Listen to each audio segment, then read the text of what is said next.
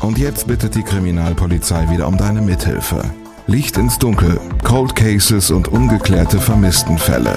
Ein Podcast der Podcastfabrik und Mike Mattis. Licht ins Dunkel. Cold Cases und ungeklärte Vermisstenfälle von hier.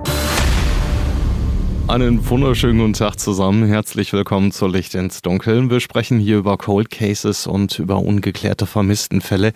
Das machen wir in der Regel mit den Ermittlerinnen und Ermittlern von Polizei und Staatsanwaltschaft, ab und zu aber eben auch mit Zeitzeugen oder mit Opferangehörigen. Ihr habt mir außerordentlich viel zur letzten Episode über Cornelia Pfau geschrieben. Ich halte da einfach mal fest, dass es häufiger gewünscht, setzt aber natürlich eben auch immer voraus, dass der Kontakt überhaupt zustande kommt und dass diese Zeitzeugen und oder Angehörigen überhaupt öffentlich drüber sprechen wollen. Heute gibt's mal wieder einen Fall, bei dem mir die Polizei für ein Interview zur Verfügung gestanden hat. Wir befinden uns mitten im September des Jahres 1998. 13.09.98, um ganz genau zu sein. Es ist Wahltag in Bayern. Die CSU von Ministerpräsident Edmund Stoiber holt fast 53 Prozent der Stimmen, verteidigt damit die absolute Mehrheit und kann in München alleine weiter regieren.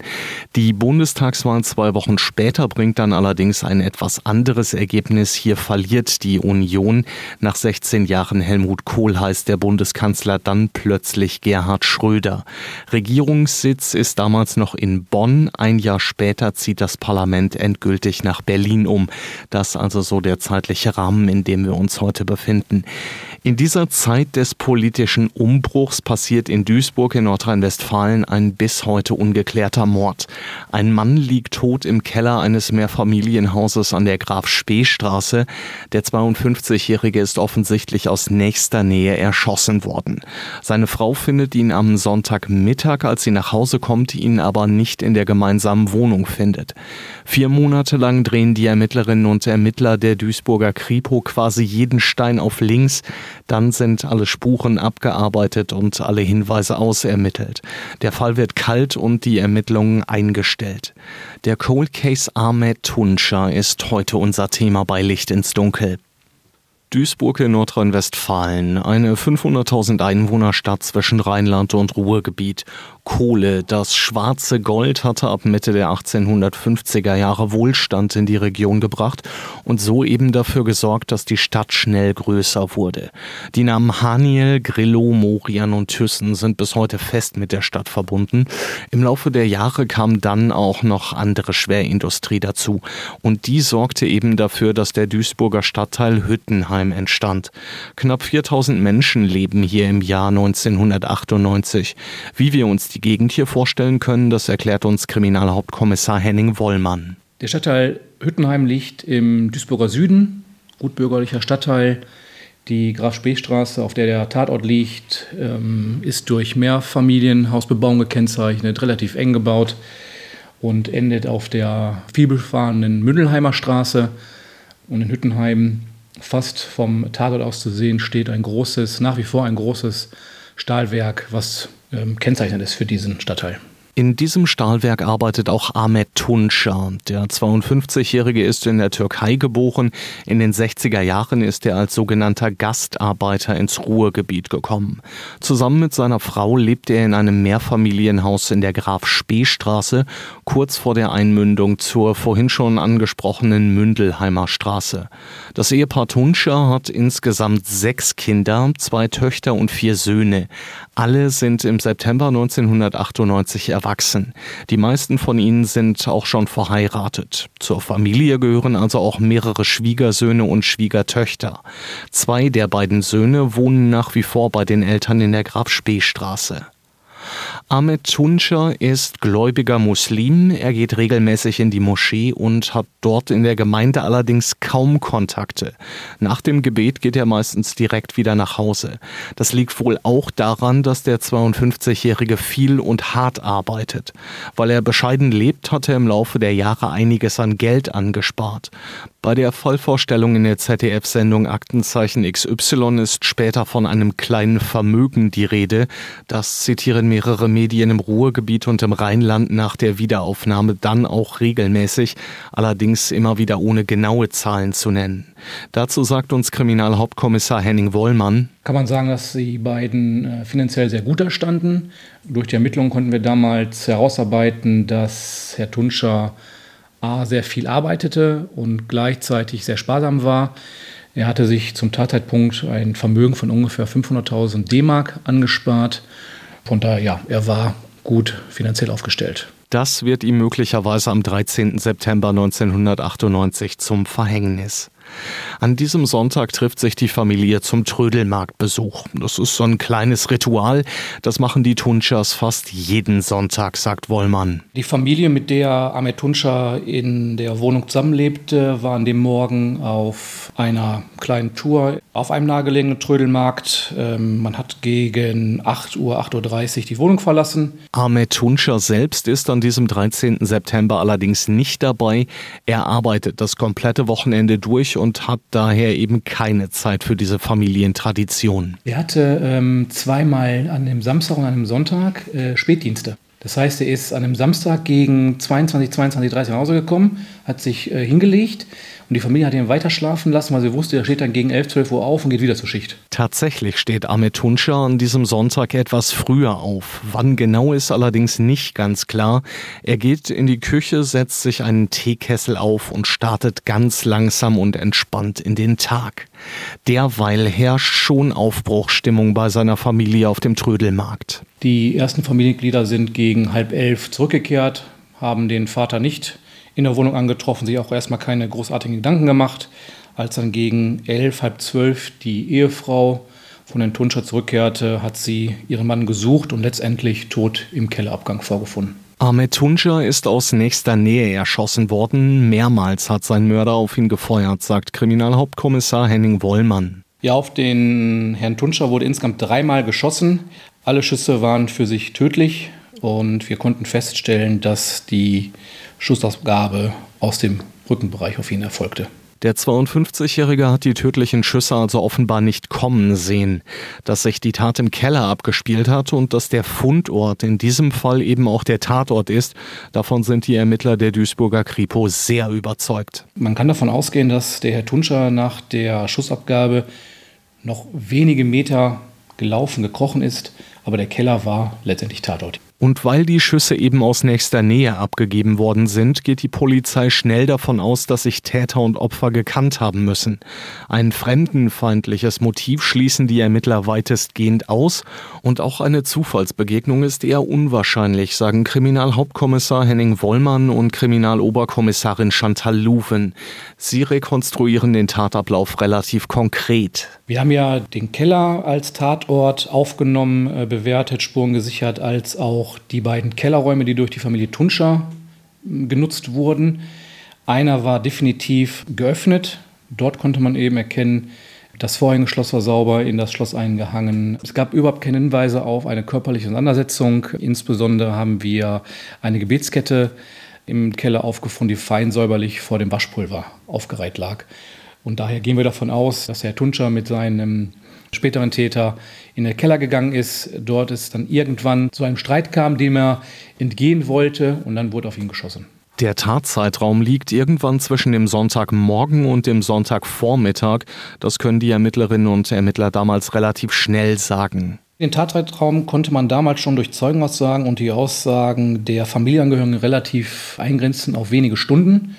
Gegen 9, 9.15 Uhr haben Nachbarn zwei bis drei Knallgeräusche wahrgenommen. Das interpretieren wir als Schussgeräusche.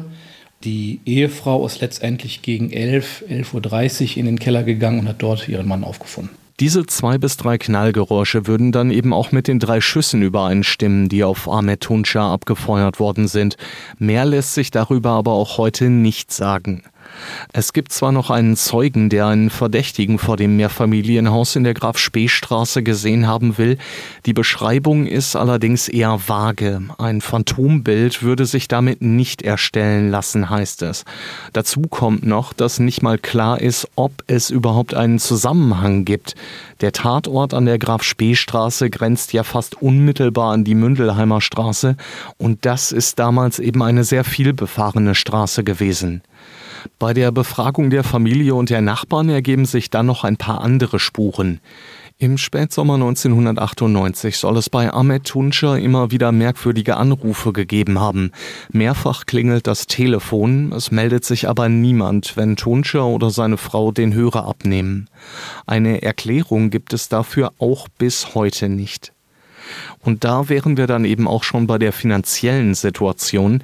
Zwei Schwiegersöhne von Ahmed Tunca hatten den 52-Jährigen unabhängig voneinander um Geld gebeten.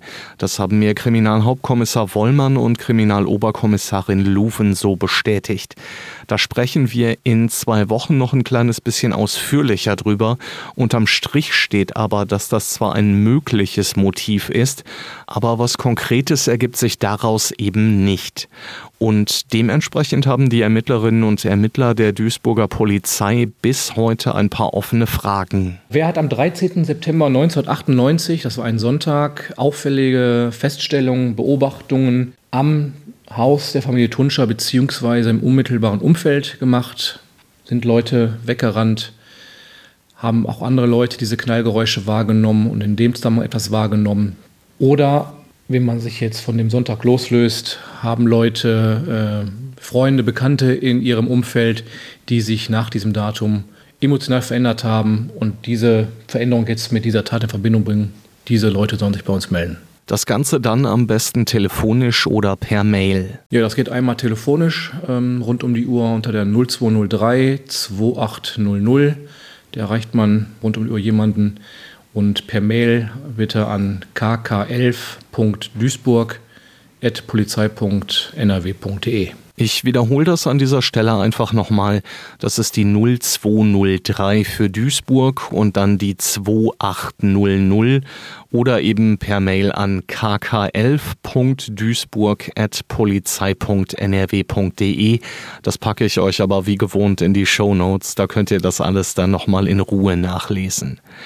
Die Kriminalpolizei hat jedenfalls die Hoffnung, dass es Mitwisser gibt, die sich vielleicht jetzt noch dazu äußern wollen, beispielsweise weil ja etliche Verjährungsfristen mittlerweile eingetreten sind. Außerdem haben sich die familiären Verhältnisse der Tunschers teilweise deutlich verändert. Und auch hier hofft die Polizei eben auf Hinweise, die möglicherweise dann doch noch dazu führen könnten, dass der Mord an Ahmed Tunca im September 1998 aufgeklärt wird. Ja, wir hoffen es. Ähm, nach allem, was wir wissen, hat die Familie untereinander, obwohl sie im gleichen Stadtteil, teilweise sogar auf der gleichen Straße wohnen, überhaupt keinen Kontakt mehr miteinander. Wir hoffen jetzt, dass der Täter sich damals nach der Tat mit seinem Wissen an eine dritte Person gewandt hat um sich vielleicht sein Gehwissen zu erleichtern. Und ähm, ja, wir appellieren nach wie vor an diese Leute, sich nach so vielen Jahren an uns zu wenden, um mit uns zu sprechen und dass wir diese Tat endgültig aufklären können. Dafür gehen die Ermittlerinnen und Ermittler im September 2022 dann nochmal an die Öffentlichkeit und stellen den Fall unter anderem bei Aktenzeichen XY vor. Den großen Durchbruch hat das damals zwar nicht gebracht, aber eben einzelne Hinweise, an denen teilweise heute noch gearbeitet wird. Umso wichtiger sind Anwohner und Passanten, die damals am 13. September 98 vielleicht irgendwas Ungewöhnliches gesehen oder gehört haben, sagt Wollmann. Es gibt Nachbarn, die haben drei Schussgeräusche gehört. Wir hoffen einfach auf Personen, die an diesem Tag zur Tatzeit äh, Personen haben weglaufen, wegrennen sehen. Derjenige wird sich vielleicht verändert haben, dass die Leute diese Veränderung festgestellt haben, auch wenn sie nur marginal erschienen, sich an uns wenden, äh, um das mitzuteilen. Den Kontakt zu den Ermittlern, das wiederhole ich an dieser Stelle einfach nochmal, findet ihr in den Show Notes. Und das, ihr Lieben, soll's für heute gewesen sein. Schauen wir noch kurz auf das, was wir in zwei Wochen besprechen und auf das, was euch hier bei Licht ins Dunkel im Jahr 2024 erwartet. Da habe ich gleich noch einen kleinen Ausblick für euch. Klartext Wirtschaft. Der Podcast für die Macherinnen und Macher von morgen. Mein Name ist Andrea Gerhardt. Mein Name ist Frank Fercher. Wir reden hier über alles, was die Wirtschaft bewegt. Wir sprechen über alle wichtigen Fragen. Zum Beispiel, welche technischen Innovationen beeinflussen denn eigentlich das moderne Unternehmertum? Oder mit welchen Strategien kann der aktuelle Fachkräftemangel effektiv bewältigt werden? Hört rein. Überall, wo es Podcasts gibt. In zwei Wochen sprechen wir dann nochmal über den Fall Ahmed Tunscher. Dann schauen wir uns den aktuellen Stand der Ermittlungen an. Wir werfen einen Blick auf die Alibis einiger Familienmitglieder und auf das, was mögliche Zeugen in diesem Fall damals zu Protokoll gegeben haben.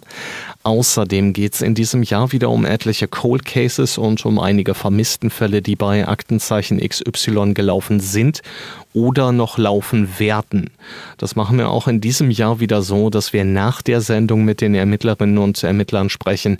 Ganz einfach, weil die dann möglicherweise schon ein kleines bisschen mehr zu den Hinweisen sagen können, die da eingegangen sind. In zwei Fällen, die die Polizei in diesem Jahr neu aufrollen wird, habe ich schon Interviewzusagen. Da darf ich an dieser Stelle aber noch nicht drüber sprechen. Ich darf es aber zumindest mal ankündigen.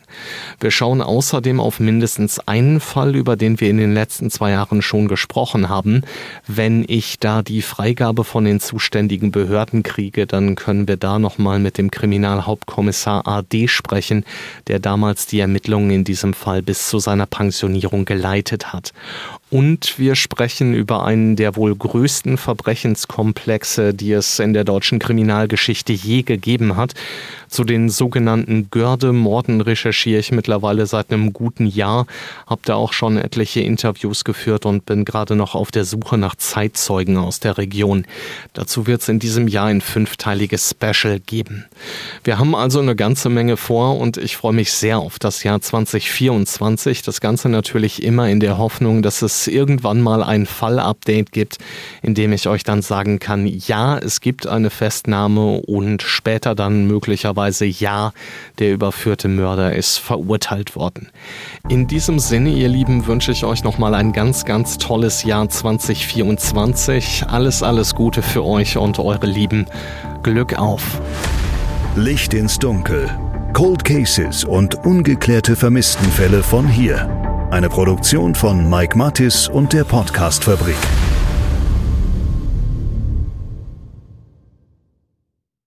Ein Blutbad an Heiligabend in Gütersloh, ein Giftmord in Bielefeld oder ein Femizid in Preußisch-Oldendorf. Die schlimmsten Verbrechen passieren unmittelbar vor unserer Haustür. Im Podcast Ostwestfälle gehen wir den Verbrechen auf die Spur.